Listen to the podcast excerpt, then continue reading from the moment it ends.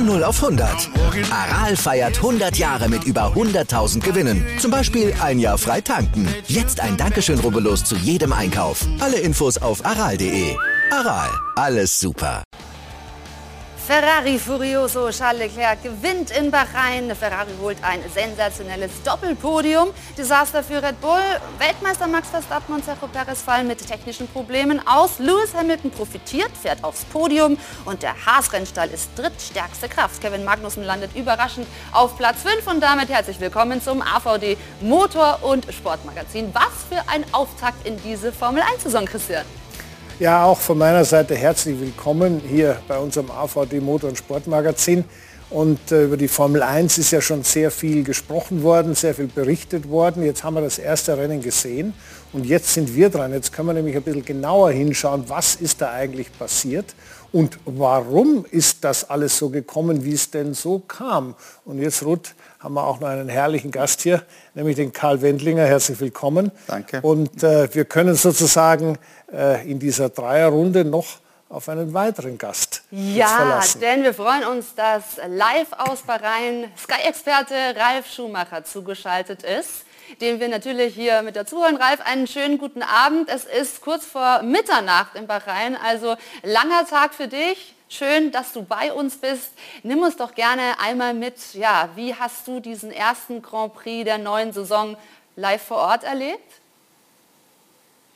Ja, danke erstmal, liebe Grüße nach München. Ähm, ja, war, war ein interessantes Wochenende. Es wusste ja keiner so richtig, wo er steht und keiner wollte so die Katze aus dem Sack lassen. Dann noch diese ähm, ja, die Spannung, wer kommt an, wer nicht. Äh, mit Red Bull hat natürlich niemand gerechnet, dass gerade da passiert. Äh, Boxenstopps waren ein Thema. Ja, und dann ganz neue Fahrer auf einmal da vorne. Es war so ein sehr, sehr unterhaltsames Wochenende. Und auch einige Neuerungen so um die Strecke rum, äh, wie man es angeht. Hier in Bahrain das erste Mal, wie das Fahrerlager belebt war. Also alles in allem ein tolles Erlebnis. Ja, ein durchaus spannender Auftakt. Und Karl, für den Weltmeister Max Verstappen hätte aber dieses Rennen ja gar nicht unglücklicher laufen können, oder? Ja, sicher sehr unglücklich. Er ist ausgeschieden, ich glaube fünf Runden Verschluss circa. War der Einzige, der Charles Leclerc wirklich das Wochenende über ihn, unter Druck setzen hat können, im Qualifying schon, aber auch im Rennen. Mit Undercuts, Überholmanöver, sehr wilde Fahrweise, gut zum Zuschauen, sehr interessant und schade, dass er das Ganze nicht ins Ziel gebracht hat. So, bevor wir das jetzt also alles analysieren, wie Christian schon angekündigt hat, bevor wir ins Detail gehen, schauen wir uns erst einmal die Zusammenfassung dieses Rennens an, das ja ein Ergebnis hatte, mit dem man so nicht wirklich rechnen konnte. Spitzenrennsport auf Sport 1, präsentiert von Romoto, Ihr Fahrzeugmarkt im Internet. Saisonstart in der Formel 1 und das erste Rennen in Bahrain hatte gleich großes Drama zu bieten. Beim Start konnte Ferrari-Pilot Charles Leclerc, der von der Pole Position gestartet war, die Führung behaupten. Weltmeister Max Verstappen im Red Bull kam nicht vorbei. Mick Schumacher dagegen verlor gleich zu Beginn einige Positionen. Nach einer Berührung mit Esteban Ocon drehte sich der Haas-Pilot 5 Sekunden Strafe für Ocon. In Runde 17 gab es dann das erste harte Duell um Platz 1 zwischen Ferrari und Red Bull. Verstappen startete immer wieder Angriffe auf Leclerc. Gleich drei Runden in Folge ging der Holländer am Monegassen im Ferrari am Ende der Start- und Zielgeraden vorbei. Aber Leclerc konnte immer wieder kontern und die Angriffswellen abwehren. Auch nach dem zweiten Boxenstopp blieb Leclerc vorne und fuhr danach zwischenzeitlich über vier Sekunden Vorsprung auf den Weltmeister heraus. Aber zehn Runden vor Schluss sorgte der brennende Alpha Tauri von Pierre Gasly für eine Safety-Car-Phase, die das Feld noch einmal zusammenzog. Beim Restart behauptete sich aber wieder Leclerc und zog davon, während das Drama für Red Bull kein Ende nahm. Technische Probleme bei Max Verstappen. Der Weltmeister musste aufgeben und in die Box zurückfahren. Und das zwei Runden vor Rennende. Es kam aber noch bitterer. In der letzten Runde fiel auch der zweite Red Bull-Pilot Sergio Perez aus blieb liegen. Der Weg also frei für Ferraris ersten Doppelsieg seit 45 Rennen. Leclerc triumphiert vor Teamkollege Carlos Sainz. Durch die Ausfälle von Red Bull holte sich überraschend Lewis Hamilton den dritten Platz, obwohl sein Mercedes über weite Strecken chancenlos war. Spitzenrennsport auf Sport 1, präsentiert von Romoto, Ihr Fahrzeugmarkt im Internet. Ein Riesenerfolg für Ferrari und es zeigt also, ja, da gibt es äh, spannende, enge Kämpfe in dieser Saison. Zumindest hat sich das schon mal ein bisschen abgezeichnet. Christian, warum war Ferrari heute so gut? Also die Überlegenheit von Ferrari ist jetzt, sagen wir mal, im, im, in der Saisonvorbereitung schon ein ganz klein bisschen absehbar gewesen. Aber warum waren die so gut? Und ich muss mal ganz ehrlich sagen, das lag nicht am Auto, Motorleistung, was weiß ich, was alles da an technischen Komponenten zusammenkommt, natürlich. Aber eins muss man schon mal ganz klar sagen, der Leclerc ist in Bahrain immer schon eine echte Hausnummer gewesen, auch in der Formel 2 schon.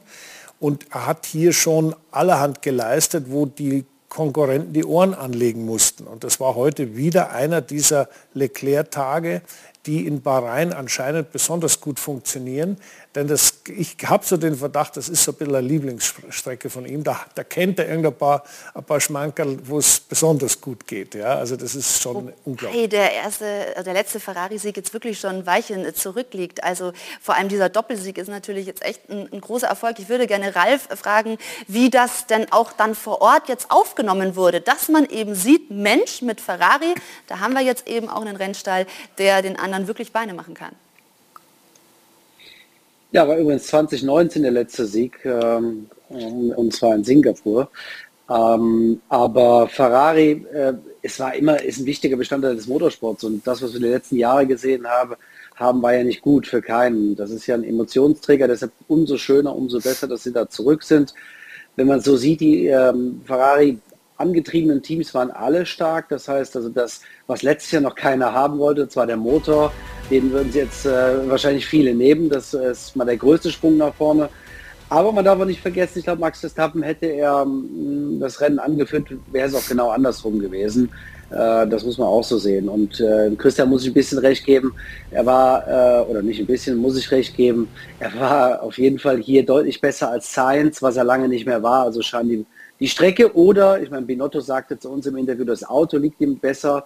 Carlos braucht noch eine gewisse Zeit, aber hat auf jeden Fall einen super Job heute gemacht. Ja, Karl, das war wirklich ja, eine, eine, tolle Darbietung von Leclerc, der ja eben von der Pole gestartet ist, den Sieg einfährt. Also, wie hast du ihn gesehen? Ja, das ganze Wochenende souverän. Jetzt nicht souverän, dass er alle anderen äh, klar in den Schatten gestellt hat, aber er hat immer seine Leistung abrufen können, hat das Potenzial des Ferraris voll ausgenützt. Und wie Ralf jetzt schon gerade gesagt hat, weil er halt nach dem Start des Rennens vorne war. Jetzt kann man noch Wenn und Aber sagen, aber äh, die letzte Qualifikationsrunde von Max Verstappen hat man auch aus der Inboard gesehen. Die letzte Kurve vor Start und Ziel war sehr, ich würde jetzt nicht sagen verhalten, aber er hat das Auto sicher nicht überfahren. Entweder weil der Reifen schon vielleicht ein bisschen in den Keller gegangen ist oder was auch immer. Helmut Marko hat nach dem Qualifying gesagt, äh, Verstappen hat in der letzten Kurve eineinhalb Zehntel verloren. Das wären genau diese eineinhalb Zehntel, um vielleicht auf Pole Position zu stehen.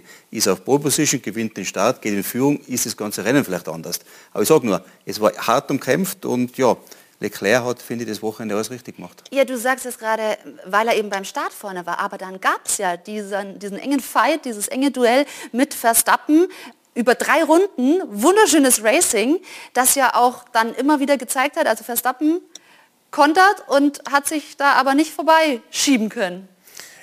Also äh, äh, der Karl hat recht mit dem, was er sagt, was Qualifying angeht, aber hätte, hätte Fahrerkette. Ja. Im Endeffekt haben wir ein Rennen gesehen, was äh, an der Spitze auch in einem unglaublich guten Rad-an-Rad-Duell zwischen Leclerc und Verstappen ausgefochten wurde. Dieses Rad-an-Rad-Duell war deswegen so spannend, weil man sich pro Runde zweimal überholt hat. Einmal der eine, dann wieder der andere. Und äh, im Nachhinein hat Leclerc gesagt, ja, das hat er ja alles kontrolliert, weil er hat sich das so zurechtgelegt, er darf mich gerne hier überholen. Dann habe ich das DRS, dieses, äh, diesen Flachflügel da, äh, bei der nächsten Geraden, da kann ich ihn wieder zurück überholen. Wenn das so ist, hat er brillant gedacht. Ich glaube ihm das, äh, sagen wir es mal so. Im Endeffekt hat sich aber gezeigt, dass in der Formel 1 solche Zweikämpfe, ich würde mal sagen, hier ihren Anfang nahmen. Und ich hoffe natürlich sehr, dass man genau diese Zweikämpfe um die Führung in Zukunft öfter sehen werden. Ob das jetzt Leclerc äh, äh, Verstappen ist, Verstappen Hamilton, Hamilton Leclerc oder der Sainz mitmischt, ist er völlig wurscht. Je bunter, ja. desto besser. Ja, Ralf, wie siehst du das? Ist das schon ein Effekt des neuen Reglements? Ja, unbedingt. Das wollte ich gerade sagen. Also es hat auf jeden Fall mal sehr gut funktioniert. Also zum ersten können die Fahrer näher hintereinander herfahren. Das war nämlich hier und da ein Problem. Ist natürlich in Bahrain ein bisschen was anderes. Allerdings muss man sagen, auf die Main Straight, dieser Unterschied, also auf die Hauptstaaten-Zielgerade, der war immer ein bisschen größer, weil die Kurve 12 äh, davor ein Problem war, hinterher zu fahren. Also das gelingt. Und äh, was man auch gesehen hat, ähm, der DRS-Effekt war gut zu sehen bei den meisten Teams, aber extremst äh, finde ich äh, Verstappen. Also der Honda muss einen Push-Button haben oder, oder einen Overtake-Modus. Das ist unglaublich, was der da Meter gut gemacht hat. Und ja, Leclerc konnte dann auch wieder kontern aber das war schon outstanding, wie viele Meter das neue DRS oder der neue Honda-Motor gemacht hat. Ja, also das war das Kombination war es. Die Combo. Was sagst du? Die, die Kombination war es wahrscheinlich. Ja? Ja, also da sind wir dann eben gespannt, was uns noch erwartet. Aber im Moment wahnsinnig desaströser, enttäuschender Start für Red Bull. Vielleicht müssen wir da auch einmal für die Zuschauer erstmal erklären, woran das gelegen hat, Christian was gelegen hat. Also dass das, beide, dass beide Red Bull ausgefallen sind, kurz vor Schluss. Naja, Ralf hat es ja schon, äh, der, der, Karl hat es ja im Vorfeld der Sendung schon kurz erwähnt. Ähm, die Situation, die da passiert ist, war eine, eine, ein Zusammenspiel von verschiedenen Komponenten. Äh, in erster Linie war es wohl, was man so hört, ein Benzindruck oder Benzinpumpenthema. Dazu muss man wissen, wir fahren seit dieser Saison mit einem Standard-Benzinpumpensystem, das heißt, es ist für alle gleich. Ja, da gab es schon ein paar Probleme. Ja, das wurde auch sagen mal, kontrolliert und für EU befunden. Aber äh, das war wohl ein Thema, wobei bei Verstappen noch das Servolenkungsproblem dazu kam, was natürlich letztendlich immer irgendwo ein Hydraulikproblem ist, weil das Hydrauliksystem ja nicht ganz hundertprozentig funktioniert. Dann geht, wird die Lenkung schwergängig und das kann man eigentlich sich nicht richtig vorstellen, wenn man nicht mal eine ausfallende Servolenkung erlebt hat. Das ist nämlich so ungefähr so, wie wenn man einfach um die Kurve fährt und irgendwann ist alles Beton. Da kannst du nichts ja, mehr machen. Und da kann man das Fahrzeug nicht mehr gescheit kontrollieren. Wie das letztendlich bei ihm war, ich glaube, es war spürbar, sonst hätte er sich nicht beschwert. Das war aber nicht der Ausfallgrund. Ralf, ihr habt ja bei Sky dann eben auch mit den Beteiligten gesprochen. Was habt ihr noch rausgefunden? Naja, also ähm, die, die Beschädigung der, des Power Steels, die kam durch, durch einen Jack vom, vom Boxenstopp. Äh, zumindest hat Herr Markus das bei uns, äh, Marco das bei uns gesagt. Äh, was den Benzindruck angeht, das wissen die natürlich selber nicht. Sie haben nur gesehen, dass nicht genug Sprit kam. Das gleiche ist dann bei Perez eben zwei, drei Runden später passiert. Äh, viele Teams hatten natürlich Angst. Wir haben einmal das Bouncing und die Autos haben aufgrund des, dieses äh, Bouncing auf der Hinterachse, da wurden ja viele neue Systeme entwickelt, eine neue Aero, es, es hat halt andere Frequenzen. Und äh, im Vorfeld sind äh, einige Leitungs, äh, Leitungs ja, Joints, äh, wie heißt das, Connections geplatzt, auseinandergegangen. Es sind einige Halterungen äh, gebrochen. Und das könnte natürlich eine Erklärung sein, dass sich irgendwas losvibriert hat. Also Helmut Marko hat nur bei uns gesagt, er kann es nicht verstehen. Es gab keinerlei Schwierigkeiten bis jetzt, aber da muss man wirklich diesen Tank, diese Softzell erstmal öffnen und reingucken, um zu sehen, was passiert ist. Das ist der ja. Punkt, weil du jetzt auch gerade gesagt hast, es gab bislang keine Schwierigkeiten. Christian, du wolltest noch was ergänzen? Nein, äh, äh, Ralf hat natürlich ein, ein, wichtiges Thema angesprochen. Das ist das Thema, dass die Fahrzeuge sich anders verhalten. Und da hat er das, das sogenannte Bouncing, Porpoising oder wie auch ja. immer erwähnt. Das heißt, die Fahrzeuge bewegen sich mehr und demnach sind auch die Komponenten, die im Auto verbaut sind, stärker belastet. Wenn jetzt so eine Leitung immer wieder gezogen wird und zusammengeschoben wird, gezogen und zusammengeschoben, dann ist die irgendwann vielleicht halt mal kaputt. Das muss man überstrapaziert und das muss man natürlich jetzt in der Woche bis Jeddah äh, alles in Einzelteile zerlegen. Da wünsche ich den Mechanikern jetzt schon viel Vergnügen und den Ingenieuren das zu analysieren und vor allem auch äh, so wieder zusammenzubauen, dass es nicht nochmal passiert. Richtig, und deswegen zurück zu dem Punkt, dass das Auto bislang ja wirklich sehr vielversprechend war, ähm, gerade auch bei den Tests. Jetzt ist die Frage, glaubst du, das kriegt man so schnell bis in einer Woche alles wieder bewerkstelligt? Ich glaube, Sie werden es auf alle Fälle analysieren können. Ich glaube, dass Sie, dass Sie das Problem lösen können. Aber klar, Sie sind beim Testen viel unterwegs gewesen, Sie sind auch Renndistanzen gefahren, Rennsimulationen, aber ein richtiges Rennen ist immer eine andere Beanspruchung für ein Auto. Jetzt hat sich herausgestellt, lang hätten sie nicht überstehen müssen, es waren ein paar Runden.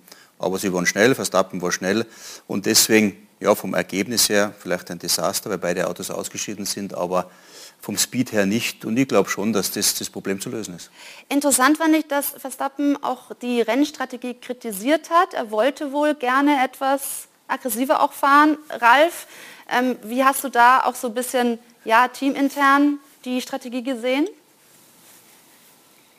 Ja, da ging es einmal um die Outlap ähm, und wie viel, wie viel mutet man dem Reifen zu. Und dann gab es ja die Problematik speziell bei Hamilton, wie weit kann ich überhaupt pushen. Aber der war eigentlich der Einzige, der Probleme hatte mit einem kalten oder rutschigen Rad, speziell als auf die Weißen gegangen ist.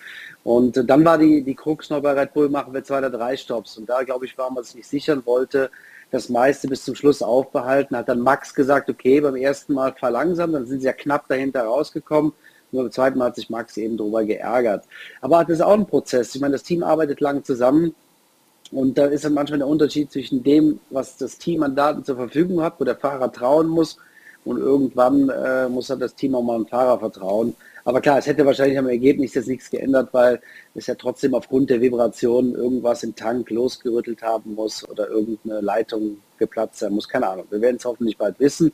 Was die nächste Woche betrifft, natürlich ist es schwer, wenn man es rausfindet, kann man es vielleicht mit extra Schaumstoff oder mit einer Verlegung oder mit einer anderen Halterung eventuell beheben.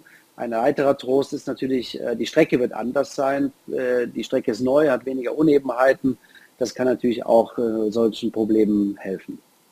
Ja, also man muss noch viel tun bei Red Bull, denn eins steht schon mal fest, dieser Start war wirklich ein gebrauchter Tag für den Titelverteidiger Max Verstappen. Neues Jahr, neues Glück, altes Team. Für Max Verstappen ein Dreisatz für seinen Erfolg. Gerade nach dem letzten Jahr habe ich nur einen Weg nach vorne gesehen und der war mit diesem Team. Doch dieser Dreisatz des Erfolges hatte in Bahrain einen doppelten Boden. Speed und Kampfgeist stimmten, die Zuverlässigkeit machte dem Titelverteidiger kurz vor Schluss einen Strich durch seine Erfolgsrechnung.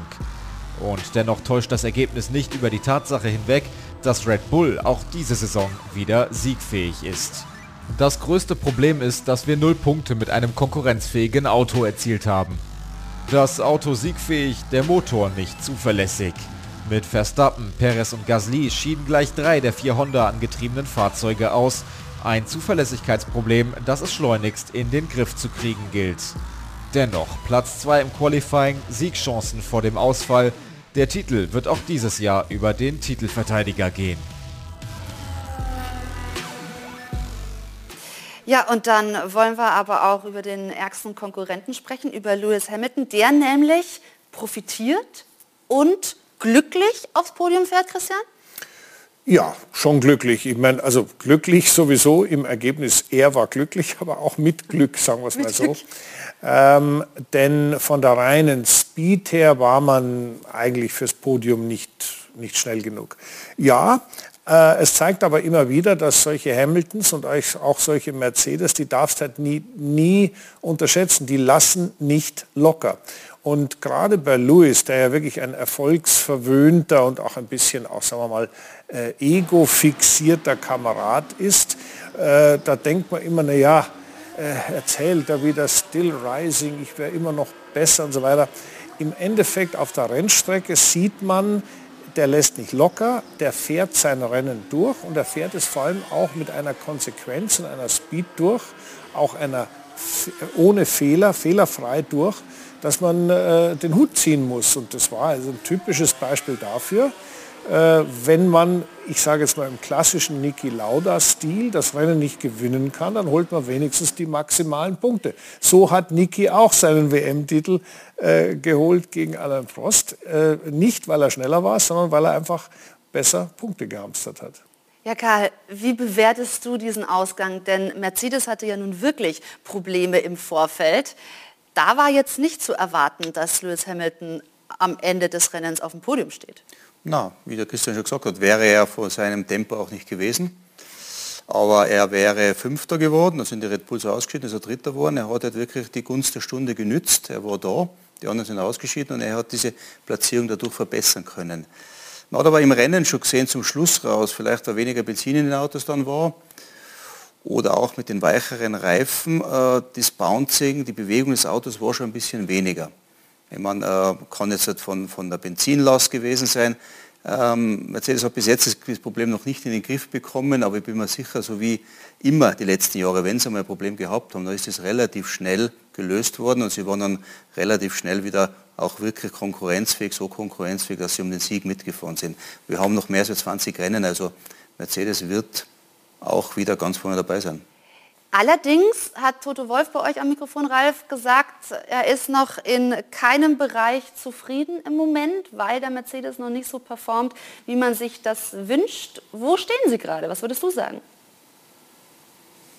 Hm, erstmal noch mal ganz kurz zum Thema Honda zurück. Ich denke, das ist ein bisschen falsch wiedergegeben. Tut mir leid, euch dazu berichtigen, aber Honda kann natürlich nichts dafür, dass äh, der Sprit wegbleibt. Das mal das Erste.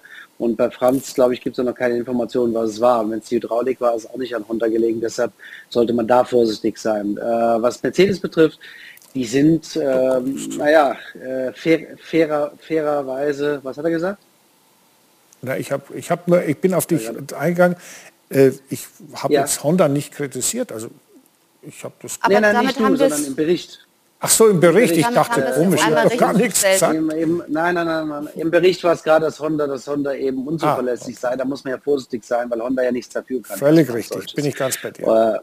Äh, das, das, das meine ich eben. So, und was Mercedes betrifft, ja, wo sind die? Eigentlich äh, ja fast hinter Haas ne? oder hinter Alfa Romeo. Das ist noch schwer zu sagen, beim nächsten Mal natürlich nicht.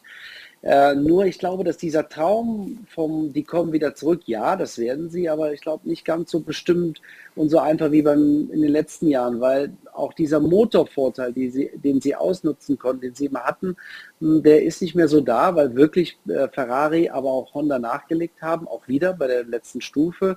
Und jetzt äh, diese, diese, ja, dieses Spielerische, das ist jetzt nicht mehr da. Und jetzt ist halt die Frage, dieses neue extreme Konzept, kriegen sie das ans Laufen oder müssen sie sogar nochmal zurückswitchen zu einem, ja, sage ich mal, klassischeren Design, wie die anderen das machen?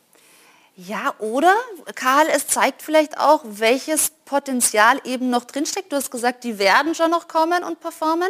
Denn ja, wenn man, man der, Ralf hat, der Ralf hat es jetzt sehr gut erklärt und er ist vor Ort, der kriegt das alles viel genauer mit, als wenn du da zu Hause am Fernseher mhm. sitzt. Mhm. Ich habe das deswegen gesagt, sie werden wieder kommen, weil man das von ihnen die letzten Jahre auch, wenn sie einmal, sie waren ja immer vor Anfang der Saison dabei. Gerade letztes Jahr hat es ein bisschen Probleme gegeben bei den Testfahrten und trotzdem das erste Rennen bei Rhein hat Lewis Hamilton dann schon gewonnen wieder. Klar, jetzt ist jetzt ein neues Reglement, es gibt komplett neue Autos und es ist immer die Frage, äh, wie schwer ist das Problem zu lösen. Und von der Motorenseite scheint es wirklich so zu sein, dass äh, zumindest Ferrari, was jetzt bei den Antrieb war, aber auch Honda, das hat man dann an den, an den Topspeed, an den Geschwindigkeiten von Verstappen auf der Geraden gesehen, schon äh, einiges zugelegt haben und dass vielleicht diese Reserve dann nicht mehr so groß ist. Aber ähm, bin kein Techniker, ich habe es nur mal beobachtet und immer die Frage, wie weit ist das Problem, das du hast, an deinem, deinem Konzept geschuldet vom Auto oder vielleicht ist es einfach nur ein Detail oder ein größeres Detail, das verändert werden muss. Mhm.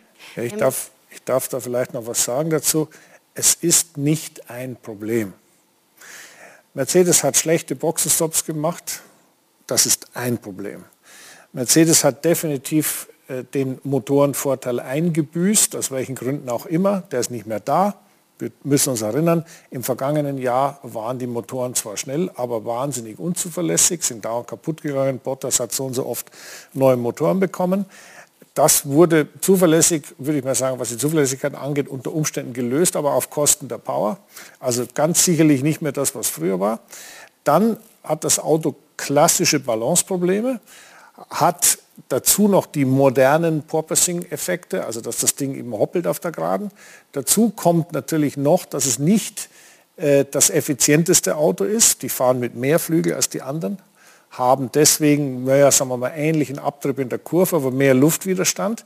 Und diese Fülle an Problemen macht es, und da bin ich ganz bei Ralf, eigentlich eher unwahrscheinlich, dass man das so hoppla hopp das Problem löst. Es ist nicht ein Problem, es sind sehr viele Probleme und die hängen oft auch in einer sehr blöden Komplexität aneinander. Du kannst nicht sagen, ich habe eine schlechte Traktion und deswegen mache ich die jetzt besser.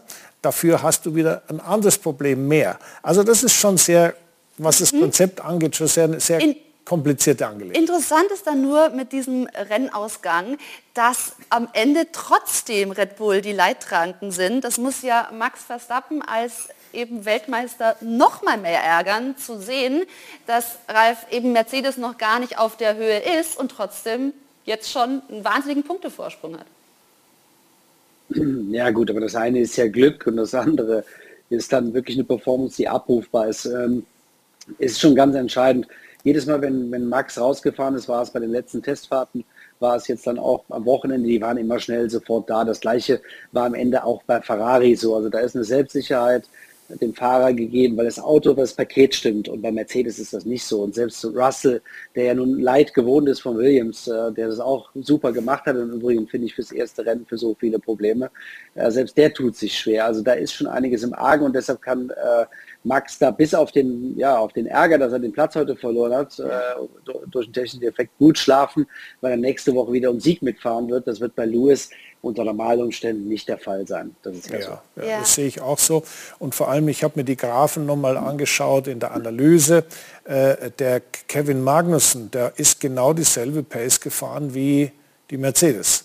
Und da, glaube ich, sollten die Alarmglocken in Brackley dann schon mal ordentlich zu zu klingeln beginnen. Und jetzt sind wir nämlich bei dem Punkt, Ralf hat das angesprochen, dass Haas da eben ja noch weiter vorne liegt, also drittstärkste Kraft ja im Moment ist. Also das ist natürlich schon eine Erkenntnis aus diesem ersten Rennwochenende. Haas, wo wir letzte Saison die ganze Zeit darüber gesprochen haben, dass sie gar nicht in die Punkte kommen. Was für eine Entwicklung liegt das tatsächlich am Motor, an der Ferrari-Verbindung? Mit Sicherheit, ja. Ich glaube, der Antrieb von Ferrari ist, ist, ist sehr, sehr gut sehr stark. Äh, und die Verbindung von Haas zu Ferrari als Kundenteam war ja von Anfang an, seit Haas in der Formel 1 ist ja sehr eng. Der Ferrari ist das schnellste Auto gewesen jetzt in Bahrain und da hat sicher auch Haas davon profitieren können. Und Kevin Magnussen, muss man schon sagen, hat von Qualifying an über das ganze Rennen wirklich einen hervorragenden Job gemacht. Platz 5. Ralf, wie ähm, hast du Kevin Magnussen jetzt eben wahrgenommen, auch vor Ort? Der ist ja quasi aus dem Urlaub ins Cockpit gestiegen, also weil er dann für Nikita Mazepin eingesprungen, nicht eingesprungen, sondern dann eben den Platz übernommen hat. Diese Performance ist ja schon herausragend. Wie kam das an?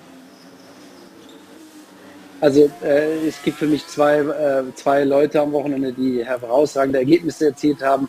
Äh, das ist einmal der Nico Hülkenberg, also da kommen wir vielleicht später zu. Das war unglaublich, finde ich, was der geleistet hat. Und das gleiche gilt aber auch für, für äh, Kevin Magnussen, der zurückgekommen ist. Hat natürlich den kleinen Vorteil, dass alle irgendwie so ein bisschen bei Null angefangen haben, mussten sich aufs neue Auto einstellen. Das hat sicherlich geholfen. Seine Erfahrung hat geholfen und ich meine, dass er ein exzellenter Rennfahrer ist, ähm, äh, das ist auch klar. Nur er hatte zuweilen mal so ein bisschen den Fokus verloren und hat sich auf sinnlose Kämpfe eingelassen. Das fand ich heute auch bemerkenswert. Wir haben heute einen Kevin Magnus gesehen, der sich aus allem rausgehalten hat, der freiwillig Platz gemacht hat. Ich meine, er hat ja in seinem letzten Jahr sogar mal über Runden teilweise noch gekämpft. Und äh, das äh, ist jetzt weg und ja, ist auch super belohnt worden. Jetzt kann man nur hoffen, dass Haas es auch schafft, da weiterzumachen. Weil jetzt kommt der große Unterschied zu den großen Teams. Ja, wie groß ist die Manpower? Haben neue Leute von Ferrari? Äh, können die auch weiterentwickeln auf dem Niveau? Äh, haben sie das Geld dazu? Das ist jetzt der nächste Step. Ja, die, die, äh, das ist genau das Problem. Die Entwicklungsgeschwindigkeit in einem neuen Reglementzyklus ist natürlich exorbitant hoch. Und da kann ein Team wie Haas nicht richtig mithalten. Und dazu muss man auch sagen, die Verbindung von Haas zu Ferrari ist ja eine höchst umstrittene bei vielen Formel 1 Teams, die sagen, ja, der ist ja viel zu nah dran und der kriegt ja viel zu viel Know-how, viel mehr als er eigentlich dürfte. Da gibt es immer sehr viel Friction, sehr viel Reibung. Und äh, ich glaube, das wird sich nach so drei, vier, fünf Rennen, äh, wird sich das schon rausstellen, dass die anderen wieder so ein bisschen ihren, ja, ihren Status reetablieren und der Haas wahrscheinlich wieder ein bisschen nach hinten runterfallen wird, weil natürlich als jemand, der direkt am, am, am Ferrari-Tropf hängt, äh, ist natürlich die Chance, dass man da die eigene Weiterentwicklung vernünftig hinbekommt, nicht ganz so groß wie bei anderen Teams, die natürlich nichts anderes haben als das. Die haben ihre ganzen Ressourcen einzig und allein dafür, da ihr eigenes Auto weiterzuentwickeln. Und dann ist natürlich interessant, Ralf, wie Mick damit umgeht, denn er hat sein bestes Rennergebnis eingefahren. Es war trotzdem ein schwieriger Tag und er sieht eben auch, was der Teamkollege geleistet hat. Wie ist seine Situation? Also da muss man schon sagen, im Qualifying, Mick äh, war im, im, Training vorher schon nicht so ganz happy mit dem Auto. Äh, ich habe ja bei mir auch Günter Steiner befragt, er sagt, ja, wir, wir, haben eigentlich nichts gefunden. Äh, der Mick muss jetzt einfach an Kevin orientieren. Das mag so sein, aber wir haben ja auch schon große Stars, wenn die sich nicht wohl gefühlt haben im Auto. Äh, ich erinnere an irgendein Rennen, äh, wo, wo, ich glaube sogar Lewis Hamilton 30 Sekunden fast hinter seinen Teamkollegen angekommen ist. Das kann passieren, aber trotzdem äh, muss man neidlos anerkennen, äh, Kevin hat da einen super Job gemacht. Was das Rennen betrifft, äh, da hatte Mick heute Pech. Also erstmal wird er umgedreht. Also ich meine, der ist ja, äh, wir hatten da einfach abgeräumt, nicht absichtlich, aber es ist passiert. Ja, dann erstmal kleine Flatspots wahrscheinlich, wird auch nicht geholfen haben. Ja, und dann hat er das zweite Mal Pech gehabt. Zuerst kam Virtual Safety Car und als er dann in der Box vorbei war, war dann richtiges Safety Car, dann konnten sie nicht reinholen, dann ist auf den alten Reifen geblieben. Alle um ihn rum, die meisten konnten dann wechseln, ja, und dann war natürlich äh, das Thema gegessen, weil ich sag so, mit frischen Reifen hätte er sicherlich auch noch heute in die Punkte fahren können. Ja, also nur knapp vorbei. Ähm, Christian, wir haben letzten Sonntag schon gesagt, oder du hast gesagt, jetzt kann er sich natürlich beweisen gegen diesen erfahrenen Teamkollegen. Wird es dadurch aber eine deutlich schwierigere Situation? Ja, was ich gesagt habe, war, es ist ein Glücksfall für ihn, dass er einen derartig etablierten und schnellen Teamkollegen hat. Denn wenn er den besiegt, dann heißt das auch was, dann bedeutet das was. Und für das Team insgesamt ist es natürlich gut, weil die jemand haben, den sie kennen, auf den sie sich verlassen können, wo sie wissen, das ist ein Mann, der das Limit, ich sag mal, äh, zu definieren weiß. Und deswegen habe ich gesagt, es ist ein Glücksfall für mich, so einen Mann zu haben. Und da muss man sich auf solche Herausforderungen muss man sich einstellen, muss sich daran bisschen festbeißen und den dann auch irgendwann über kurz oder lang bügeln. Das geht schon und das, äh, der Mick ist ja ein sehr analytischer Typ, der in seiner ganzen Karriere nicht so holter die Polter irgendwo reingefallen ist und sofort die Welt in Flammen versetzt hat, sondern der hat sich immer sukzessive hochgearbeitet und das habe ich sehr geschätzt an ihm und das wird mit Sicherheit auch mit diesem Fall Kevin Magnussen passieren. So gesehen für das Team sehr gut, für ihn sehr gut und deswegen glaube ich, ist es uns insgesamt als eine sehr positive Entwicklung zu betrachten. Karl, ist es auch wirklich nur eine Frage der Zeit, bis er in die Punkte fährt? Mit Sicherheit. Er hat das Auto dazu, er hat das Wochenende Pech gehabt. Aber einfach äh, die, mit dem Auto, mit dem er sich nicht wohlgeführt hat, zusammen mit den Ingenieuren, mit dem Team analysieren, warum, beim nächsten Rennen versuchen zu ändern und wenn du dann ein Auto hast, in dem du dich wohlfühlst und dann eben aus dem, ja, das Pech, was er gehabt hat, eben mit, dem, mit der Kollision von Ocon in der ersten Runde und dann Safety Car etc., äh, wenn du das vermeiden kannst, dann wird er dabei sein und wird er in die Punkte fahren. Ralf, bevor wir dann eben gleich noch auf Nico Hülkenberg zu sprechen kommen, einmal noch die Frage zu Mick. War das heute eher so ein Hallo wach, oh okay, gegen den Teamkollegen, da muss ich mich jetzt echt nochmal strecken oder war einfach insgesamt die Rennsituation nicht günstig? Ja, ich glaube, ich muss, äh, man muss ehrlicherweise sagen, wenn überhaupt Hallo wacht, dann, dann gestern im Qualifying, aber auch im Rennen war, war er teilweise ein Stück weg und da muss er jetzt, äh, wie Christian eben gesagt hat, als Fahrer ist das natürlich, das nervt einen, ist ja logisch. Man will ja immer raus, egal wann und wie und zeigen, dass man der Bessere ist. Äh, den Anspruch hat jeder, der im Auto sitzt. Den Anspruch hat sicherlich auch Mick. Aber was jetzt interessant sein wird, er hat jetzt eine Woche Zeit, sich die Daten anzuschauen und dann hat er nächste Woche die Chance, das wieder rückgängig zu machen, weil es gibt ja nichts Schnelleres als im Motorsport, Gott sei Dank. Ja, da ist dann direkt wieder die nächste Chance und dann, wenn, ja, und das ist ja oft so, ne? wenn man dann nächstes, nächste Woche, äh, wenn er dann schnell ist, dann sagt äh, keiner mehr was und die Chance hat er. Ja? Und alles, das wird schon kommen. Und letztendlich hat er eh, ist es ja so, bei, bei jedem Rennfahrer, er muss sich gegen seinen Teamkollegen durchsetzen. Wenn er das nicht kann, dann ist er am Ende nicht gut genug, aber da mache ich mir jetzt keine Sorgen, das kommt. Und jetzt also einmal kurz noch zu äh, Nico Hülkenberg, der Sebastian Vettel ersetzt hat, der Corona-bedingt ausfällt und im Qualifying Stroll geschlagen hat, heute auch alles gegeben hat. Christian, wie siehst du seine Leistung? Naja, also aller, aller, allergrößtes Kompliment von meiner Seite für den Nico. Ähm, ich habe in einer anderen Situation in der Indica-Serie auch mal sowas gemacht, indem ich länger nicht mehr gefahren bin und da hat der Teamchef gefragt, du sag mal, Fahrer ist ausgefallen, kannst du nicht schnell reinspringen? Das habe ich auch gemacht und ich muss ganz ehrlich sagen, seit der Zeit weiß ich, wie unfassbar schwierig das ist, bis man da wieder das richtige Gefühl hat, ähm, die richtige Routine, den richtigen Rhythmus findet. Und eins dürfen wir auch nicht vergessen, die Autos sind sau schnell. Die haben unglaublich viel Leistung, sind relativ schwer geworden. Auch das ist im Cockpit durchaus spürbar. Da muss man sich darauf einstellen können. Also da ist schon viel verlangt und deswegen muss ich sagen, die, die Vielzahl der Dinge, die er hier bewältigen musste, um so gut und so schnell zu fahren, war schon fast unüberschaubar. Das hat er klasse hingekriegt. Ja, und jetzt habe ich ja hier drei ehemalige Formel-1-Fahrer äh, zu Gast. Das heißt, äh, ihr könnt das alle nachvollziehen, Karl.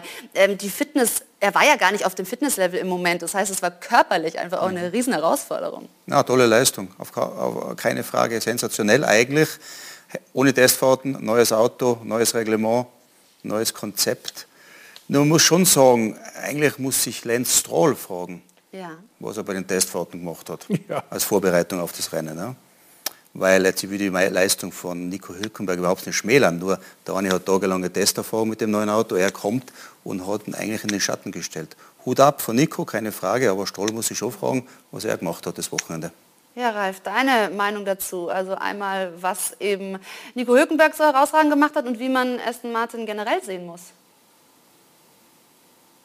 Also, Nico Hülkenberg hat seine Sache gut gemacht äh, äh, und Stroll muss sich nicht nur fragen, was er im Test gemacht hat, sondern Stroll muss sich fragen, ob er nicht ein anderes Hobby suchen sollte. Das ist mal das Erste. Ähm, das nächste ist, äh, ja, sorry, da gibt es ja keine zwei Meinungen. Nein, meine, das ist ja wirklich peinlich. Also das ist ja so und äh, alles andere ist natürlich das Team. Das Team hat irgendwie so ein bisschen den Faden verloren. Ich glaube, da wollte man einfach zu schnell zu viel erreichen und das funktioniert leider in der Formel 1 Man kann nicht viele Leute viel Geld auf einmal nehmen, in einen Topf werfen, einmal schön durchrühren und dann kommt da hinten was raus. Das ist halt nicht eines der Businesses, die äh, Papa Stroll da kennengelernt hat. Die Formel 1 ist ein kontinuierlicher Prozess und wirklich, das muss wie ein feines Uhrwerk funktionieren. Und ich glaube, äh, der wollte ja mit der Bulldozer-Methode dran. Ich glaube, das lernt er jetzt sehr schmerzhaft. Das hat nicht mit der Bulldozer-Methode, aber Toyota schon mal versucht. Und das hat sehr, sehr viel Geld und wenig Erfolg ge äh, gekostet und wenig Erfolg gebracht. Und da muss er, glaube ich, umdenken. Also das Auto, so hört man, äh, ist eine Katastrophe. Also es, das pumpt nicht nur rauf und runter, sondern es wackelt auch noch seitlich. Also das muss wohl wirklich alles können, was, was, was, was man nicht braucht auf der Welt. Und dazu kommt auch noch, dass mittlerweile, ähm, naja, scheinbar der Teambesitzer oder Mitbesitzer auch noch in den Meetings sitzt und auch noch seine Vorstellungen äußert, wie die Dinge zu laufen haben. Wenn das so ist, ich war nicht dabei, aber wenn das so ist, dann wird es natürlich sehr kompliziert. Ja, also da kann ich dem Ralf nur beipflichten. Ein äh, kleines, effizientes Rennteam, ja, was ja der Vorgänger von Aston Martin durchaus war mit den beteiligten Leuten, äh, ist nicht einfach, indem man es aufbläst wie mit einer Luftpumpe und dann irgendwie größer macht, ist deswegen nicht schneller und nicht besser. Ähm, es ist wahnsinnig schwierig innerhalb eines Formel-1-Teams auch mit mehr Geld und mit mehr Budget die Effizienz und vor allem auch das Ergebnis, also das ist so ein klassisches ergebnisorientiertes Management hinzukriegen. Und äh, die haben investiert ohne Ende und da gibt es neue Tools und neue, was weiß ich, ist alles sagenhaft. Er hat hunderte von Millionen gekostet und jetzt kommt dann natürlich das Allerallerschlimmste. Wenn der, der diese hunderten von Millionen investiert, dann in, mit den Ingenieuren zusammensitzt und sagt, ja, also jetzt sage ich mal hier, ich weiß ja schließlich, wie das geht, ich mache hier erfolgreiche Geschäfte, sonst hätte ich gar nicht so viel Geld, was ich hier ausgebe, dann wird das Ganze sehr chaotisch und wird sehr problematisch. Und da pflichte ich dem Ralf zu 100 Prozent bei. Ich sehe das im Moment gerade passieren und äh, äh, Papa Stroll ist ja jetzt nicht gerade dafür bekannt, dass er also mit besonders viel Feingefühl mhm. an die Situation rangeht. Wahnsinn. Ich frage mich da, was sich Sebastian Vettel zu Hause auf der Couch gedacht haben wird. Das wollen wir gleich hier natürlich dann noch. Der wird sich wahrscheinlich überlegen, ob er nicht die Corona-Infektion bis über Jeddah hinauszieht. Oha, da möchte ich jetzt Ralf einmal kurz doch noch dazu mit reinholen, bevor ich dich dann natürlich... Nein, nein, nein, da, da halte ich mich schön raus. Also ich, ich, kann, in dem Fall wünsche ich ihm nur, dass er schnell gesund wird. Wie schnell, das muss er selber entscheiden. Genau, siehst du, ganz klar. Aber, aber, aber eins ist auch klar, natürlich so, so also Sebastian fehlt da in dem Moment, was ich da am Wochenende gesehen habe, auch mit seiner Erfahrung. Äh, das ist halt so, naja, ist ein schweres Jahr. Ich hatte für Sebastian wirklich, hätte ich mir gewünscht, dass er ein Auto hat jetzt dann endgültig, wo er wieder mit vorne fahren kann. Also ich kann nur hoffen, dass er nicht ganz die Lust verliert und irgendwann sagt, nee, also das tue ich mir jetzt nicht an. Äh, bevor ich weiter da hinten rumgurke, bleibe ich lieber bei meiner Familie. Da hatte ich letztes Jahr schon manchmal Angst vor und das weiß ich jetzt nicht, ob äh, ich hoffe, dass es nicht so ist. Ja, wir werden das hier in der Runde auch gleich noch mal ein bisschen vertiefen, aber in Bahrain ist es weit nach Mitternacht und deshalb, Ralf, bedanken wir uns sehr herzlich noch für dieses Interview, denn der Tag war ja lang bei der Übertragung mit Sky. Also schön war's, danke, danke und Grüße rüber. Danke, Ralf. Gut. Ja. Ciao. Ciao.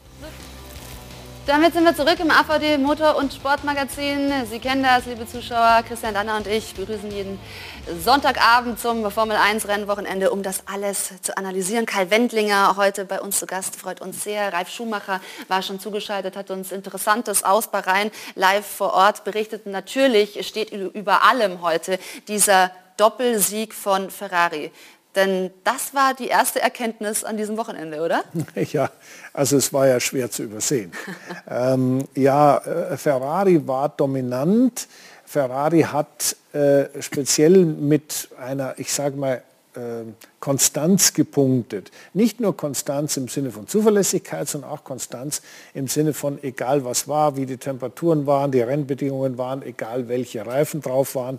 Das Auto war immer schnell und beide Piloten, wenn auch mit leichtem Abstand, Sainz hat ja ein wenig gehadert mit seinem Schicksal, dass er da nicht so ganz mitkam mit dem Kollegen Leclerc, äh, hatten eigentlich letztendlich immer ich sage mal, die Nase zumindest so weit vorne, dass man dem Verstappen, der Speerspitze von Red Bull, äh, Paroli, also die, die, die Stirn bieten konnte und, und da äh, auf einem Niveau fahren konnte. Und das fand ich war schon bemerkenswert, denn es ist nicht immer so, dass die Form aus den Testfahrten eins zu eins auf das erste Rennen übertragbar war. In dem Fall glaube ich, und das ist meine persönliche Analyse, äh, waren es zwei Komponenten, die hauptsächlich hier zum Tragen kamen. Das eine, Bahrain ist eine klassische Motorenstrecke. Mhm. Das ist langsam auf Höchstgeschwindigkeit, langsam auf Hochgeschwindigkeit. Das ist so eine Beschleunigungsstrecke. Das sind wenig fließende Kurven, so ein, zwei, aber sonst nichts. Das ist eine Motorenstrecke, da hat Ferrari im Moment ganz klar die Oberhand.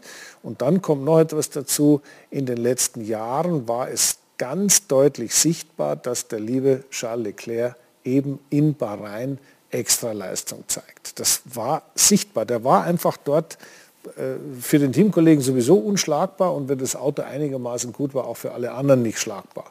Und das war in der Formel 2 schon genauso. Deswegen hat es mich nicht verwundert, aber es ist schön zu sehen, dass ein Team wie Ferrari, ähm, ich sage mal, so, so konsequent das alles, was es zu tun gab, durchgezogen hat und dann auch, äh, ja, also alles auf die Reihe bekommen hat. Ja, on point, genau, dann da zu sein. Sagt man so schön, er hat natürlich dann die Glückwünsche im Fahrerlager und vor Ort von den Fans äh, dankbar angenommen. Natürlich genießt er das, soll er es auch, weil Christian, wie du sagst, selbst wenn ihm die Strecke liegt, er muss es auch erstmal abrufen. Und Karl, ist es auch da, da äh, Vasseur, ne? Ja. Das ist der, der Fred Vasseur, der Chef. Der, aber, aber das ist wieder sein ehemaliger Teamchef. Der äh, Vasseur, der jetzt bei Sauber Alfa Romeo der Team Principal ist, also der Chef ist, der war in der Formel 2 Zeit und äh, da ja. damals mit dem lieben Charles Leclerc sehr eng liiert. Sehr schön, aber Karl, die Frage dann auch noch, weil Ferrari eben sich früh auch schon mit dem neuen Auto äh, befasst hat und da jetzt so viele Stellschrauben gedreht hat, zu sehen, dass sie wirklich so eine Wiederauferstehung, dass das gelingen könnte, ist natürlich auch ja, vielversprechend für die Saison. Mit Sicherheit. Und ein erfolgreiches Ferrari ist für den Motorsport oder für die Formel 1 immer gut. Immer gut.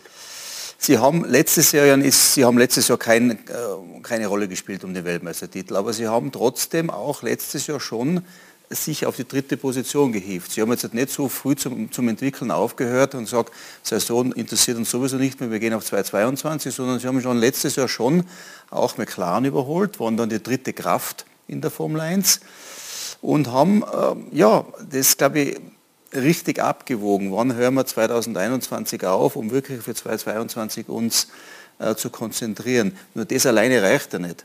Äh, Mattia Binotto, der als Teamchef ja schon stark in der Kritik war, 2020 und 2021, hat trotzdem ähm, ich glaube, an den richtigen Stellschrauben gedreht, hat die richtigen Leute zusammengefügt, hat den Antrieb schon stark verbessert, würde ich sagen, und auch, äh, auch äh, zuverlässig gemacht. Aber nicht alleine reicht er nicht, sondern auch von der Chassisseite her, Aerodynamik und auch Mechanik auf das neue Reglement die richtigen Schlüsse vom Reglement gezogen und das auch umgesetzt. Und klar, ähm, Red Bull und Mercedes haben bis zum Schluss der letzten Saison um den Titel gekämpft. Red Bull war trotzdem jetzt ganz vorne dabei, Mercedes auch nicht ganz. Ähm, ich glaube, das ist immer schwer zum Analysieren und wir von außen wissen ja sowieso dann, wo, was es wirklich gelegen hat. Aber man muss schon sagen, Hut ab von der Ferrari-Crew, die haben die richtigen, an die richtigen Schrauben gedreht, um heuer äh, konkurrenzfähig zu sein. Und es wird jetzt nicht nur ein Eimer, eine Eintagsfliege gewesen sein, sondern ich glaube, die haben das Potenzial wirklich heuer, ja, die ganze Saison über da vorne dabei ja. zu sein. Das, da, was der Karl sagt, ist natürlich richtig und ich kann dich da nur bestätigen, wobei man natürlich noch einen Punkt dazu erwähnen muss und das ist die Kontinuität. Das heißt, Mattia Pinotto, wie du gerade richtig gesagt hast, war ja höchst umstritten.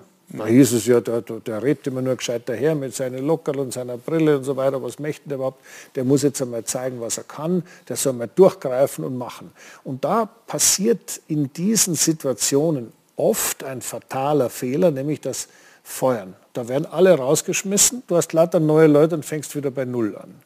Und das muss man dem Benotto wirklich hoch anrechnen. Er hat eben nicht die Leute einfach rausgeschmissen und gesagt, ich brauche dich nicht mehr, du kannst ja. nichts um dem Ruf der Presse zu folgen. Nein, er ist ganz konsequent seine Linie gegangen und die hat geheißen, er hat verschiedene Leute umgeschichtet, hat verschiedene Abteilungen neu strukturiert, aber ganz grundsätzlich hat er mit den existierenden Leuten weitergemacht. Das heißt, die Kontinuität mhm. im System Ferrari hatte Bestand und das ist einer der Gründe, warum die jetzt so viel Erfolg haben. Ja, mit diesem kontinuierlichen und präzisen Arbeiten scheint Ferrari im Moment auf dem Weg zurück zu alten Glanze. 2022, ein entscheidendes Jahr für die stolze Scuderia Ferrari. Jetzt ist es Zeit, das Team auf ein anderes Level zu heben und den nächsten Schritt zu gehen. Wir wollen mehr Erfolg in 2022. Den Worten folgten Taten. Doppelsieg in Bahrain, Jubel in Dunkelrot, Ferrari ist zurück. Das Rennen gleich in mehrlei Hinsicht ein Hoffnungsbringer auf den ersten Titel seit 2008, als man die Saison als bester Konstrukteur abschloss. Wir haben zusätzlich zu dem, was wir letztes Jahr getan haben, über den Winter viel am Motor gearbeitet, weil wir wissen, das wird ein Schlüsselelement.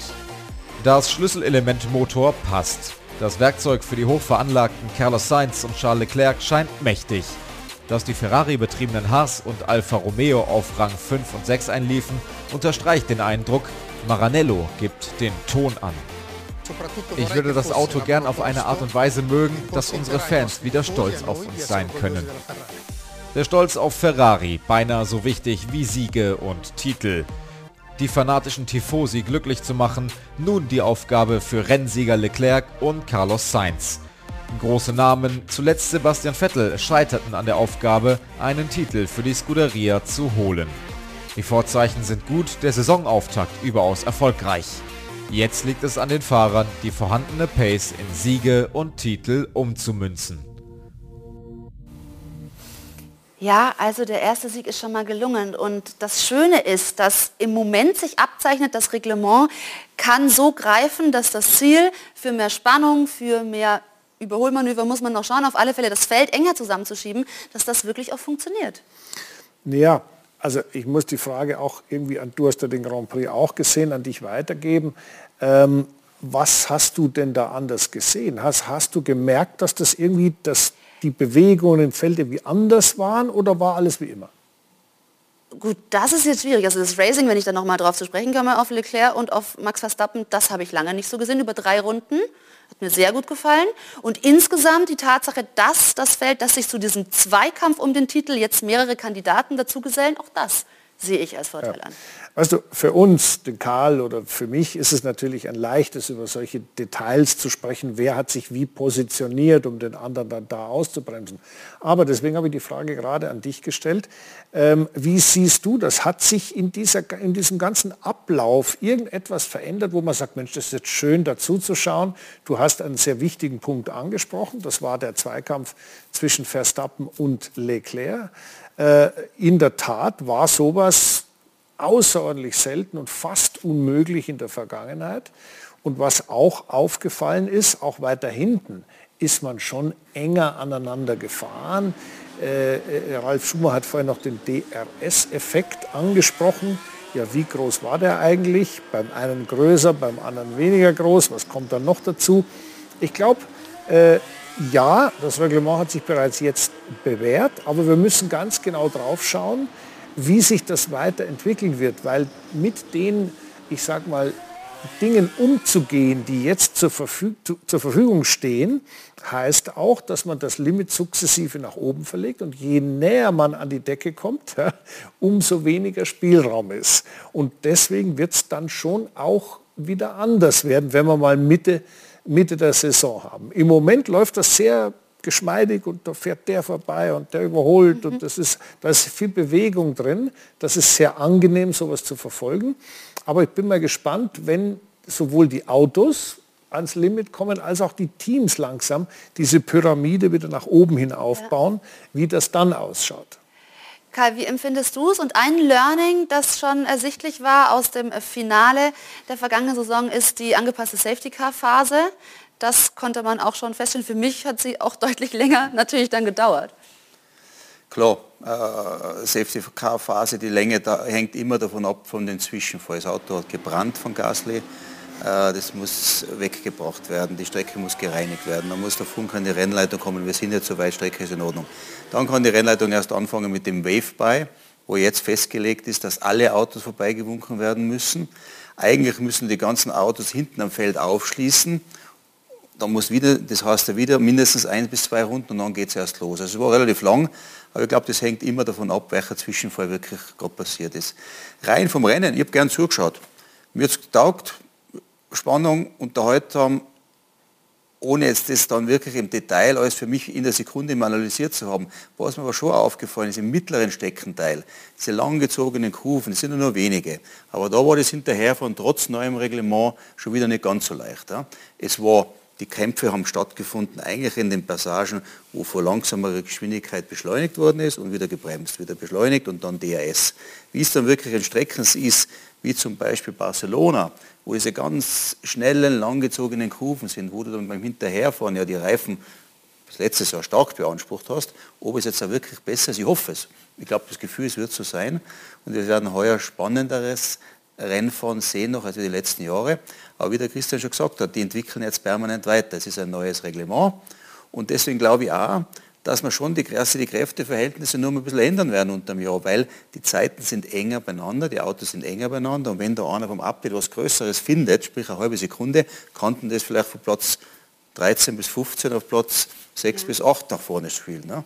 Und das ja. werden wir alles beobachten müssen. Ne? Ja, Christian, was ist dein Empfinden, dein Learning aus diesem Film? Wir haben gesagt, es ist so viel neu. Was davon hat sich einfach schon abgezeichnet? Ganz einfach, gehen wir Punkt für Punkt durch. Müssen wir nicht. Die Reifen, super, hat geklappt, sind besser, schauen besser aus, halten besser, besser zu fahren. Zweiter Punkt, zweites Learning, hinterherfahren definitiv besser. Drittes Learning ist die Aerodynamik unkomplizierter, also weniger problematisch für die Fahrer. Das zeichnet sich auch ab, oder das ist äh, also offensichtlich. Dann haben wir die Safety Car Prozedur. Ja, das dauert ein bisschen länger, aber es ist zumindest glasklar, da gibt es nichts mehr zu diskutieren, da gibt es keine, keine, keine, keine Interpretationsmöglichkeiten mehr. Und ein Punkt, und das wollte ich dann doch auch noch erwähnen, äh, dass sich dieses Wochenende, gab es jetzt nicht nicht besonders dramatische Vorfälle. Aber das Rennleitergespann aus Eduardo Freitas und das Nils Wittig hat sich, ich sage mal jetzt hier an diesem Wochenende bewährt. Weil auch das ist ja was völlig Neues. Es gibt ja zwei Rennleiter, die da parallel das miteinander machen. Die waren beide vor Ort. Nicht immer, mal ist nur der eine, mal nur der andere da, aber das hat auch gut funktioniert.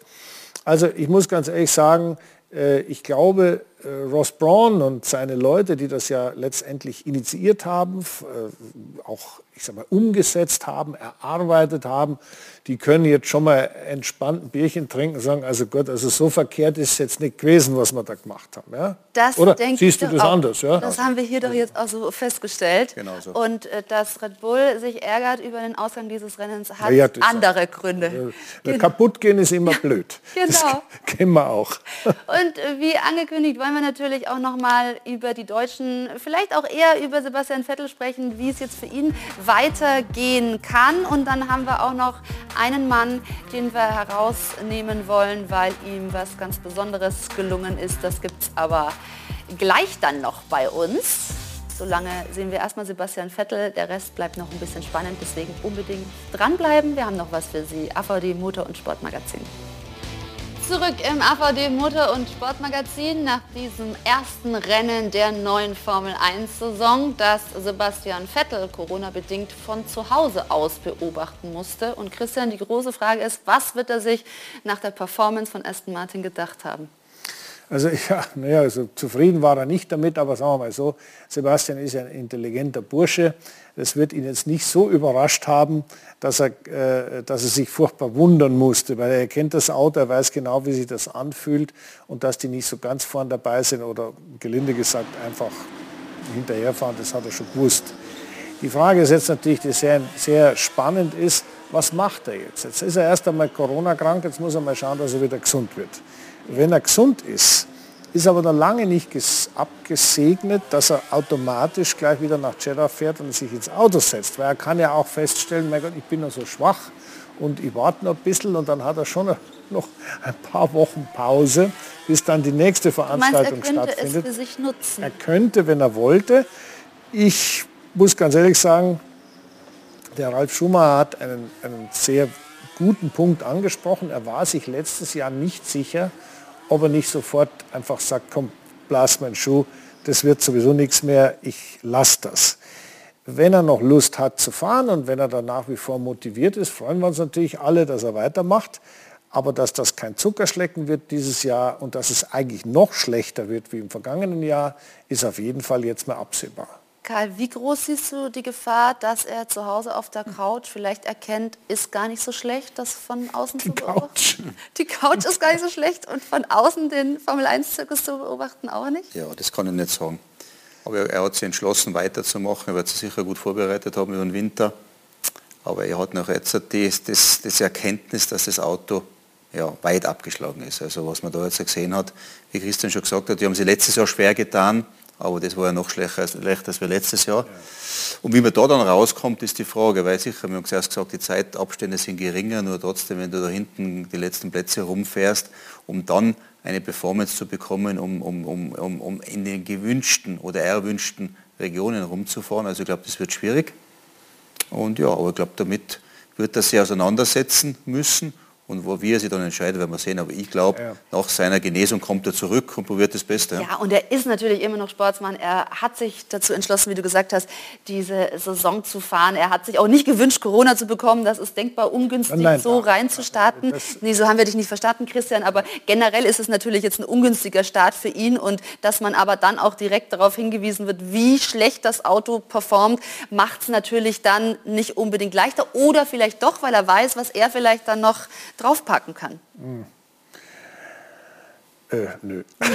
Na, da ist es eher besser, du fährst die Renndistanz Ja, und genau. kannst das dann alles ein bisschen für dich analysieren, dann auch verschiedene Gewichtsstufen äh, Stufen wegen dem Benzinverbrauch, gewisse äh, verschiedene Reifentypen, um zu sehen, was macht das Auto. Also zu Heim sitzen, da lernst du nichts. ne? Also für Aston Martin war das gar nichts, aber für einen Mann, den will ich jetzt einmal noch erwähnen, der sein erstes Formel-1-Rennen gefahren ist und seinen ersten Punkt geholt hat.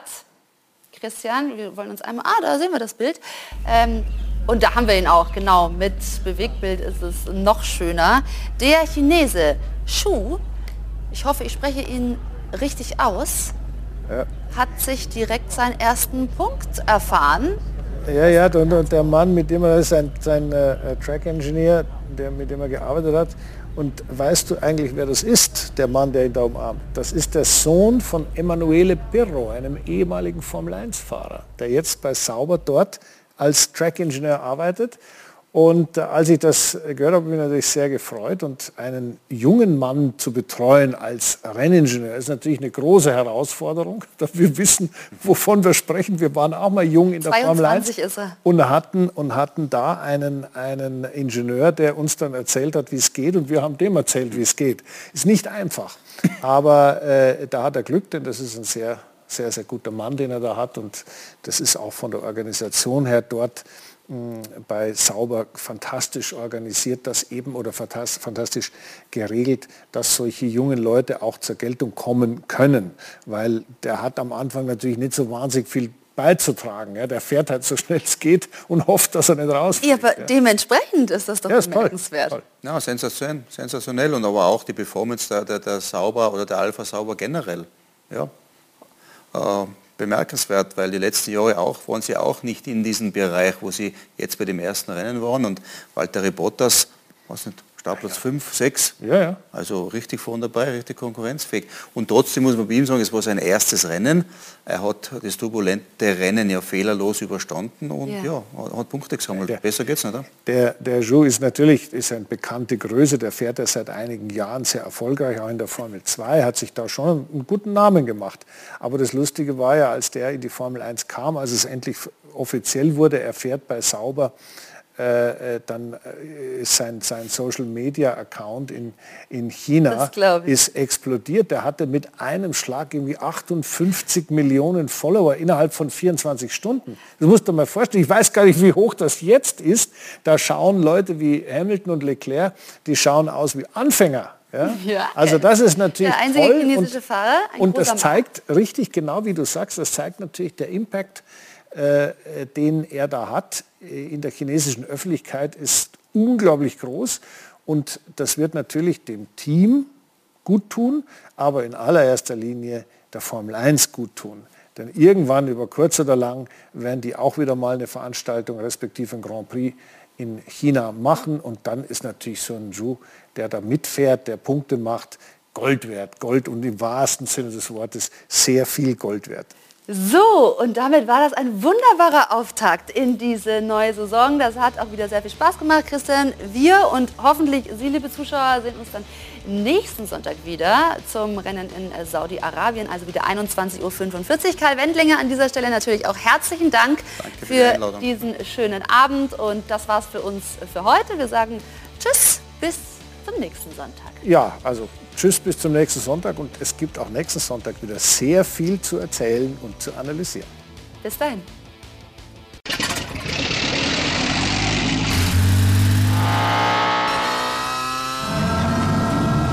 Von 0 auf 100. Aral feiert 100 Jahre mit über 100.000 Gewinnen. Zum Beispiel ein Jahr frei tanken. Jetzt ein Dankeschön, rubbellos zu jedem Einkauf. Alle Infos auf aral.de. Aral, alles super. Wie viele Kaffees waren es heute schon? Kaffee spielt im Leben vieler eine sehr große Rolle. Und das nicht nur zu Hause oder im Café, sondern auch am Arbeitsplatz. Dafür gibt es Lavazza Professional. Kaffee am Arbeitsplatz, der genauso lecker schmeckt wie in eurem Lieblingscafé. Die perfekte Kaffeelösung für jede Art von Unternehmen. Klein, mittel, groß. Ihr habt auf jeden Fall einen Kaffee, der schmeckt.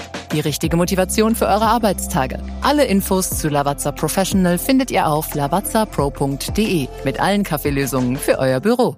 Ich habe mich natürlich schockverliebt, weil die war wirklich ganz, ganz klein. So begann die Mensch-Hund-Beziehung zwischen Christina und Tierschutzhund Frieda. Und wie es danach, nach dem ersten Moment der Verliebtheit, so weiterging und welche Klippen es danach zu umschiffen galt, das hört ihr in der neuen Ausgabe von Iswas Dog, dem Podcast für harmonische Mensch-Hund-Beziehungen. Iswas Dog?